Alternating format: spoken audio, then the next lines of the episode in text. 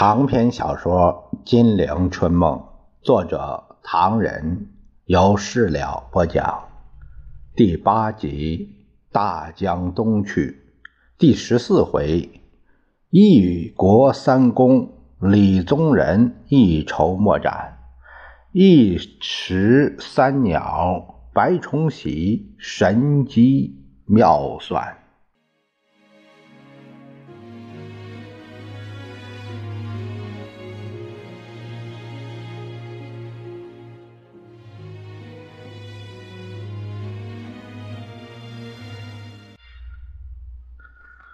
上回说到，李宗仁被张治中一席话给问得哑口无言，他绕室徘徊，欲言又止，终于下了决心。他说：“安伯兄，假如我全部接受他们的条件，你以为走一趟值得吗？”张治中一怔，他站了起来：“真的。”真的，按照他们的条件谈。那西口呢？不管了。张治中严肃的问：“那大使馆方面呢？你同他们商谈过吗？他们会同意你这样做吗？如果他们反对，你会坚持这样做吗？”李宗仁一个劲儿的抓后脑勺，他真是没办法确定下来。他对张治中说：“呃，你休息一天吧，明天中午我请你吃饭，到那时候我们再交换意见。”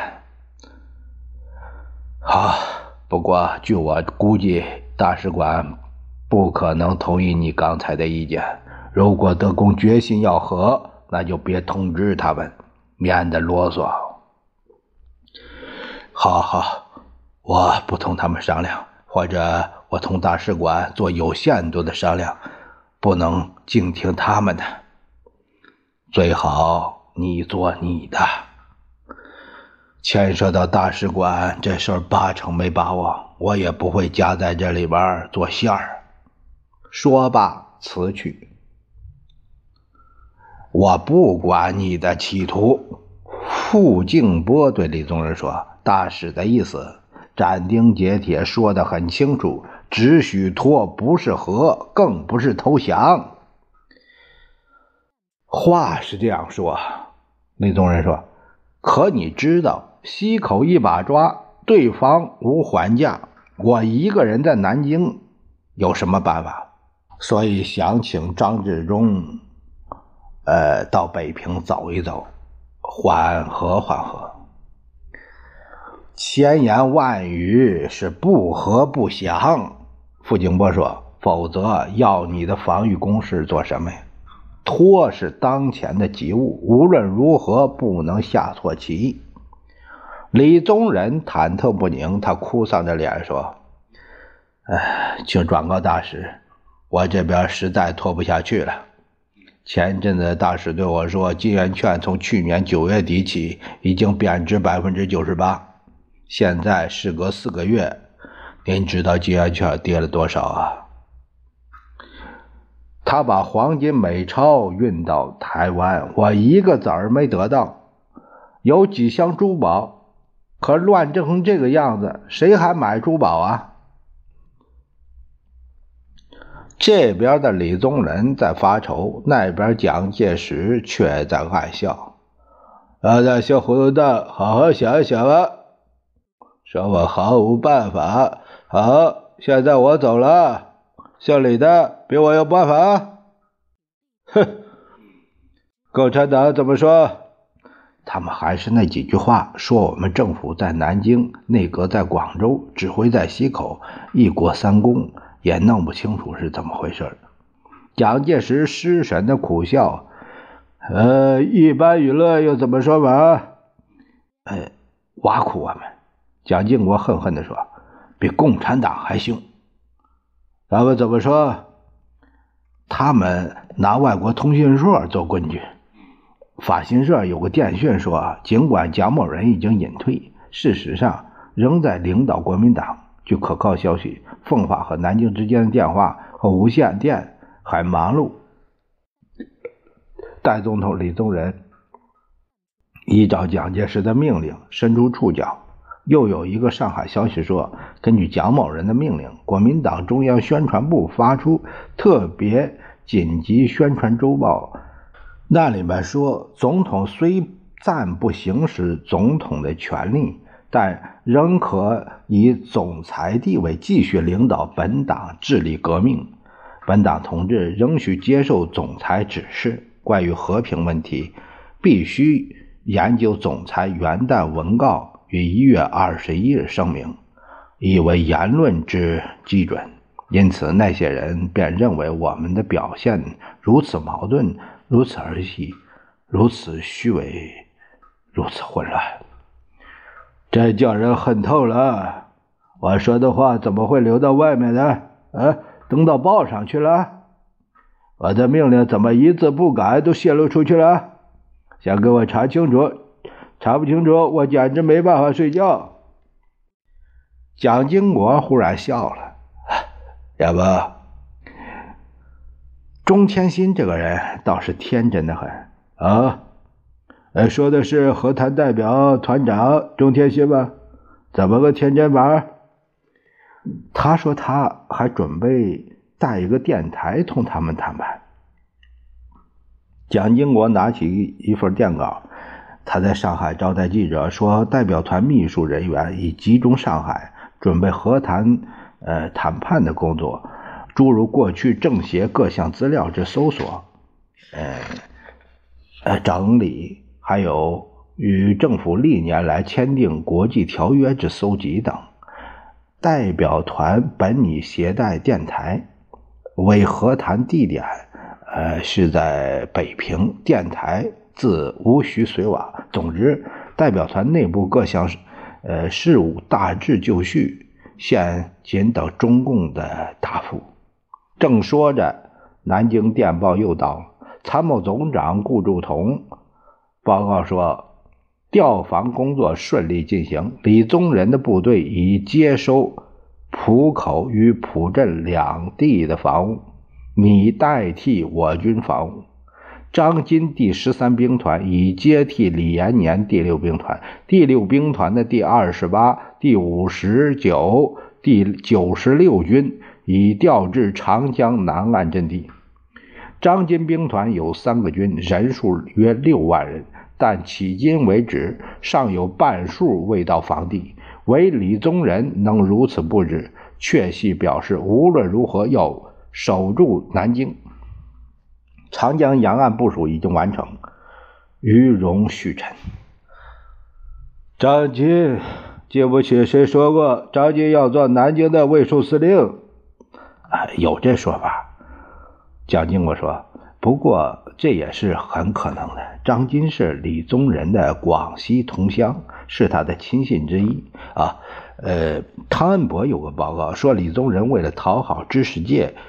曾经宣布取消新闻检查，启封被永久禁止出版的，呃，其他的一些报纸刊物，但他受不住我们的压力，他在南京卫戍司令部昨天已经封闭了《南京人报》，呃，因为这个报刊参，呃，他载了何应钦重整三军，呃，首都军政首长一人以及。首都警察厅黄厅长开溜等消息，动摇民心，破坏治安。汤博还向新闻界声明：倘仍有利用报章杂志挑拨离间、造谣惑众，嗯，决作戒严法令予以制裁。啊啊，阿伯做得好！白崇禧发表谈话，要放什么屁？他在汉口对路透社的记者说：“他决心扼守长江一线，无意撤退像宜昌、沙市这样的长江港口。他撤退驻马店是为了巩固自己的兵力。不过，信阳还在南京部队负责防守中。”他还说什么？呃，到此为止。啊不，薛岳这家伙好大胆呢！他不是反对李宗仁吗？很好啊。呃，不是。他连我们都反对。要不你听，呃，报告说，薛岳同记者们宣布国共和谈前途暗淡，成功希望甚小。如果破裂，我决心保卫粤闽赣湘四省。广东军队正在训练，三个月内就可以完成。我生平最恨共党、封建和独裁三个主义。毛泽东代表共产主义，李宗仁代表封建主义，蒋介石代表独裁主义。我们必须打倒这些主义，国民需获得政治、民主、平等和自由。我愿意在孙科和吴铁城先生的领导下奋斗到底。杨希被他放什么屁？蒋介石大喊：“杨哥，这个王八蛋又吃上美国迷药了！反这个反那个，只剩下他一个人做皇帝吗？”蒋经国沉吟了一会儿，他说：“呃，说不定有美国人在同他联系，说不定他有意识装腔作势，呃，想引起他们的注意，倒不一定已经吃了美国的迷药，否则他不会说什么孙科、吴吴铁城的。做父亲的想想也有理。美国有没有什么表示？”没有，薛岳对美联社的记者还说：“我我是进步分子，我的谈话可以公开发表，说明他是在装腔作势。”进步分子，呵呵，斯图雷登正在收买这批东西，将来他们是要我出来收拾的，还是让我把这些进步分子呃出洋啊出洋相的？亚伯，蒋经国说：“听说斯图雷登已经同几个进步分子接头，要他们打进共产党里去。”哼，我恨不得拉住斯图雷耳朵，呃，要反共非我不可，弄几个什么进步人士到那边，就是送死这个东西得个屁！啊，不好！蒋经国拿起一份电稿。上海米又涨了，涨了多少？每担跳到金圆券七千五百元，五天内涨了四倍。阿李宗仁想办法，他要过瘾也得尝尝滋味。呵呵，好多人到了广州。蒋经国翻了另一份电报：谷正刚、于右任、戴传贤、刘建群、陈雪平都到了。啊。孙院长在哪儿办公？没有说。据说石牌中大校舍可能让出来。正说着，电话铃响了。总机室报告：李宗仁有所请示。蒋介石闻讯色变，摆手表示不接。蒋经国以为不可，于是代表他父亲和对方攀谈起来。呃，戴总统吧？啊，很对不起，家父有点不舒服，还没起床。那真对不起了。我本来不想打扰他，无奈事情太大，非请呃尊大人不可。戴总统有什么见教？等家父起来以后，一定转告。哦，那谢谢。我本来准备来溪口，呃，因为太忙。呃，我想请请示尊大人，呃，乃是行政院的搬迁问题，师兄知道。国民政府在南京，不在广州。现在孙科院长，呃，忽然自作主张把行政院搬向广州，实在让人太难看了。我们目前同中共和谈，争取时间。中共电台广播说我李某人在南京，孙科去了广州。他们要谈，也不知道谁是对手。师兄啊，你看这身首异处的，还能继续吗？蒋经国忍住笑，一本正经地说：“啊，是啊，是啊，我一定转告家父，一定转告家父。现在呀，我只是请示一点，行政院非迁回南京不可。孙院长这走事前根本没有得到我的同意。孙院长当朝一品，孙中山先生的后人，我实在不便说什么，但……”望蒋先生从大局着想，请他回南京来，共为时间，我就感激不尽了。戴总统说得好，戴总统说得好。啊，是总统吗？一会儿，孙科电话也到了。李先生下令要行政院搬回南京，给我拒绝了。啊啊！蒋介石这回他自己接电话了。呃，还是照着原定的计划去做。哎，更可笑的是，他说行政院搬到广州事先没跟他同意，真是活见鬼了。蒋介石提醒他：“哥哥，是不是他真的不同意你们搬家的？”孙科电话里都笑出声来了。不不不，迁都是是有决议案的，的的确确经过本党中常。中正联合会通过的，他也在场啊。当时他也在场，不但有人看见，而且有案可查，他还签了名啊。两个人都笑了。这周兄，立法院快开会了，地点大概定了吧？没有，没有，开会地点正是争论的焦点，大家哇啦哇啦的没个完，很头痛。宝贝头头。也可以先入为主，就说立法院开会决定在广州举行，每人可发车马费三百港币。那些立法委员当然不到南京去了。孙科大喜，再三致谢，请谢他。孙科大喜，再三致谢。谢他出了个好主意，但第二天电话又到了，说李宗仁也不含糊，严明立法院在南京开会，立法委员车马费每人金圆券四十万，问蒋介石有什么花招，啊，可以让李宗仁这一招压一压。蒋介石沉吟了一下，放心，我自有办法。现在广州的中央大员多不多？呃，我是同吴铁城、钟天心、呃郑彦芬、呃还有陈建儒等几位一起来的，人数不多。于老呃还在这边劝我回南京呢。别理这个大胡子，他想回南京，由他去好了。你特别要注意这些人的情形，千万别让姓李的拉回南京才好。是是。呃，那看一看风声再说吧。他们最终会叫扰的。事实的发展并不像孙科想象的那么顺利。李宗仁的活动比他强，特别是在人心思和的情形下，立法委员慢慢的倾向南京，南京反而没有先前那么紧张。人们对中共过江这件大事有着不同的看法，但一致缓和下来。李宗仁的私人代表甘介侯，仆仆京沪道上，一会儿与张世钊、严惠庆、江庸、陈光甫、冷玉秋等人查叙，一会儿又出现在黄埔系统的大员之前。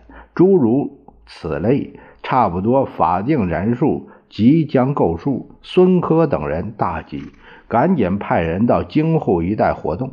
李宗仁也不含糊，忙派代表南下劝孙回去。孙科的答复天真极了，他说：“我们要到澳门去，你们却要我回南京。”只把坐在身边的副院长吴铁城气得一佛出世，二佛涅槃。于右任在会本想劝孙科回去。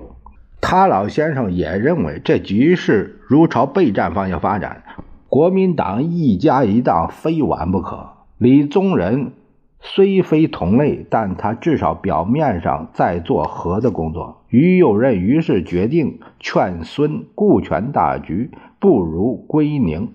宁啊，是南京的简称。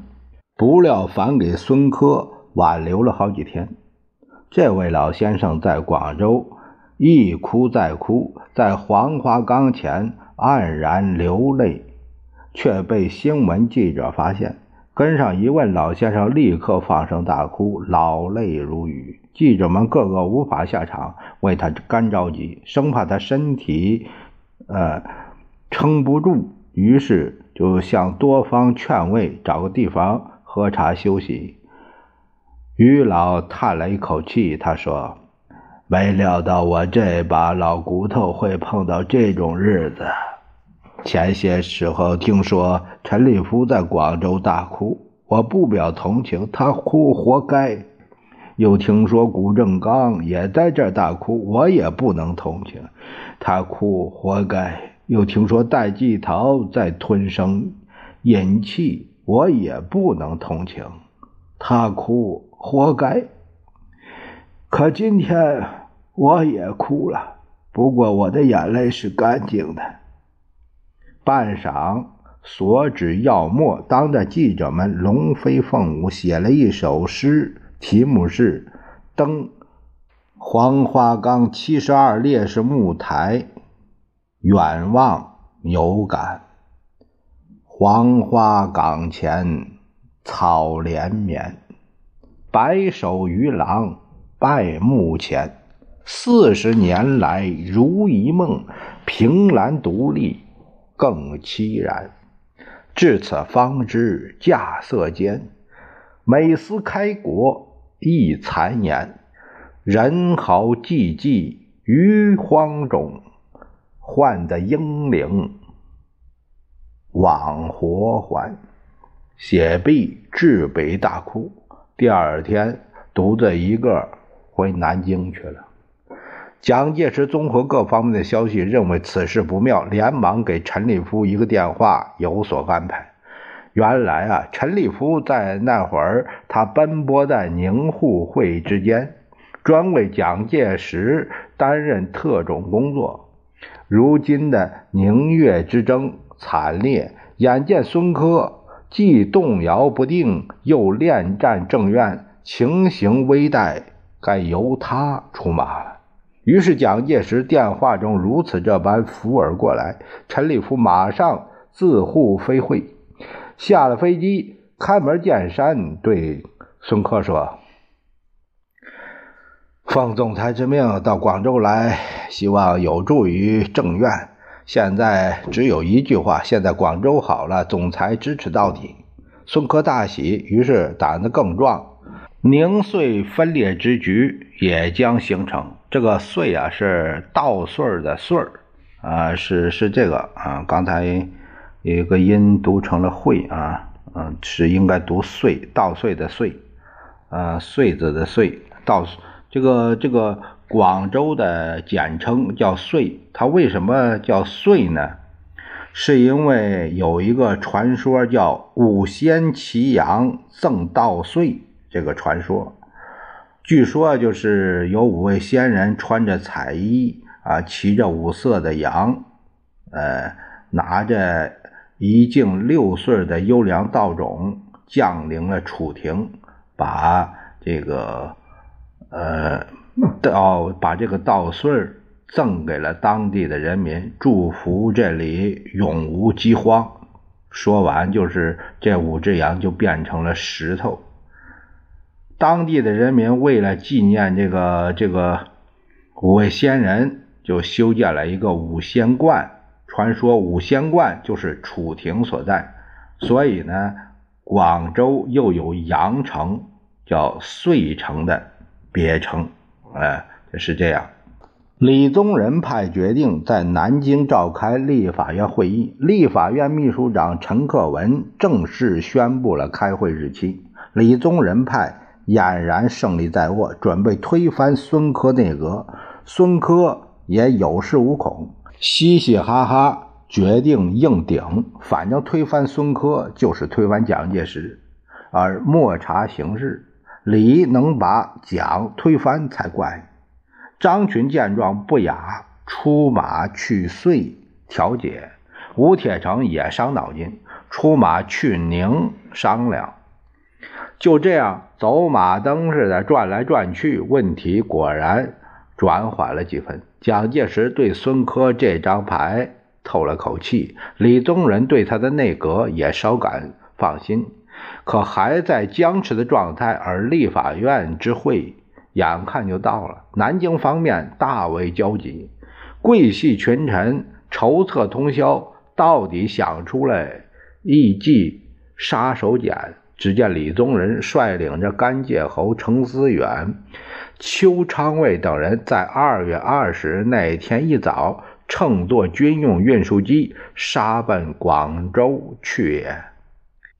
这边的孙科等人倒大吃一惊，不知道是吉凶啊祸福，只好硬着头皮去接。李宗仁双脚落地，使劲儿的握手，接着发表声明。这个声明也确乎难以措辞，说什么斥责企图不理会人民和平愿望的一切党派。新闻记者一拥而上，东问西问，李宗仁只是摇头，对一切提问概不回答。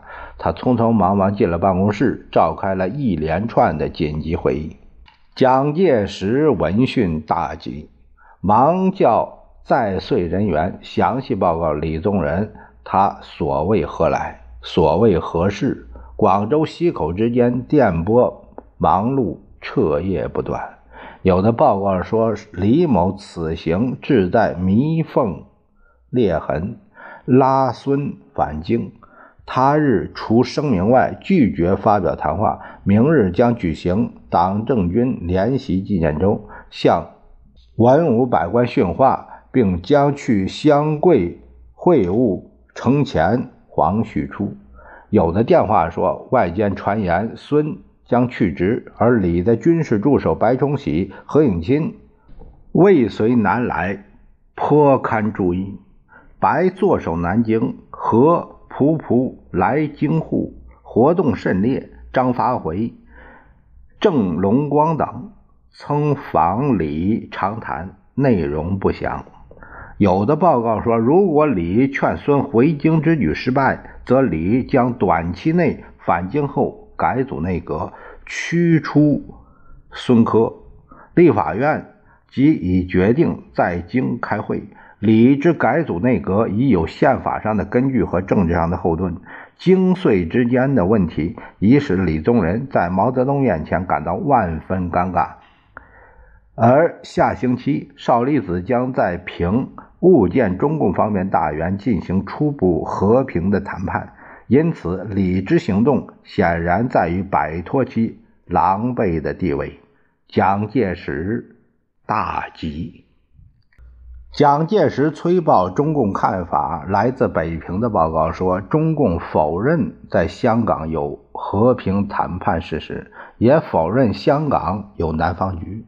对李宗仁广州之行，北平有评论说，李宗仁这种奔跑表示了国民党反动政府里边死硬派的主战叫嚣，实际上已经没有市场，连薛岳之类都在干吼要反对蒋介石的独裁。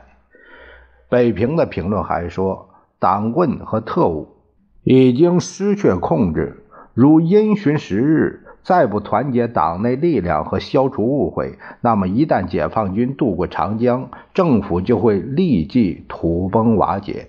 李宗仁敢于飞到广州，表示了宁愿暗斗的第一阶段，已经被李宗仁看穿了广东主战派的底牌，所以他一方面大放和平前途乐观和与中共方面已有接洽的空气。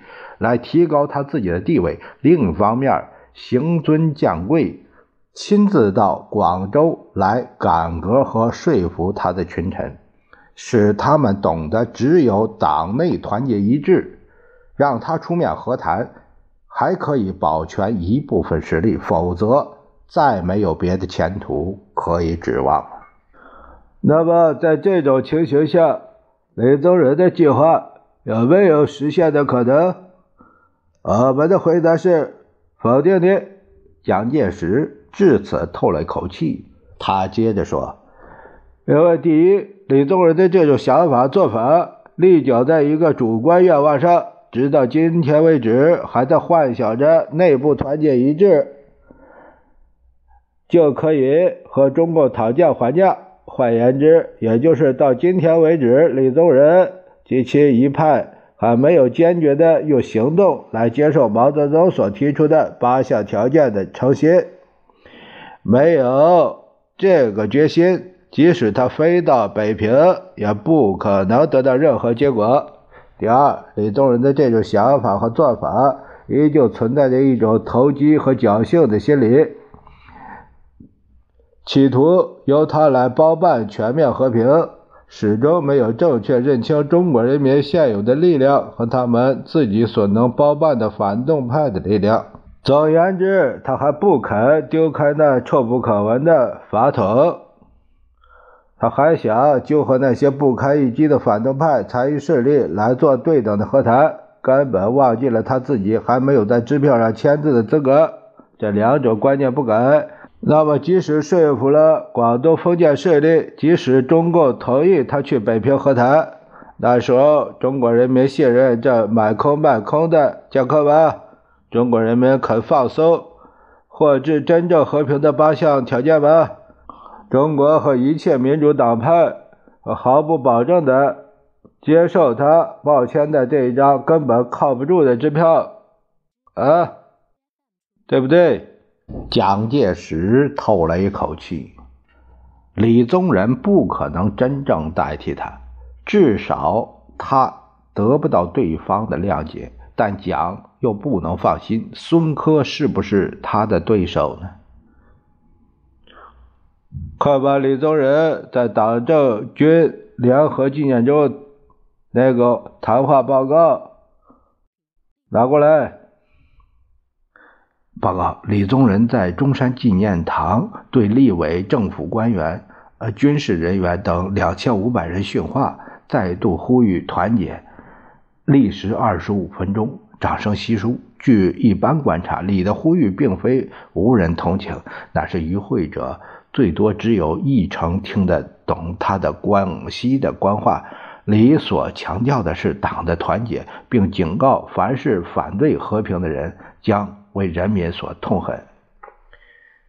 那边的李宗仁在广州举行了一连串会议之后，同孙科在密室谈心。他开门见山地说：“张生兄，这次……”来得太快，实在是事情紧迫，不得如此啊！呃，请你原谅。孙科在心头是乐开了花，呃，笑得合不拢嘴啊！不敢当，不敢当。戴总统日理万机，却因政院小事亲自来遂，实在使我惭愧。郑生兄，过去的过去了，本党如不团结，则大难临头。如本党要是团结，行政院非回南京不可；否则，正如人家所说的，我们这个政府一国三公，身首异处，你说如何能谈呢？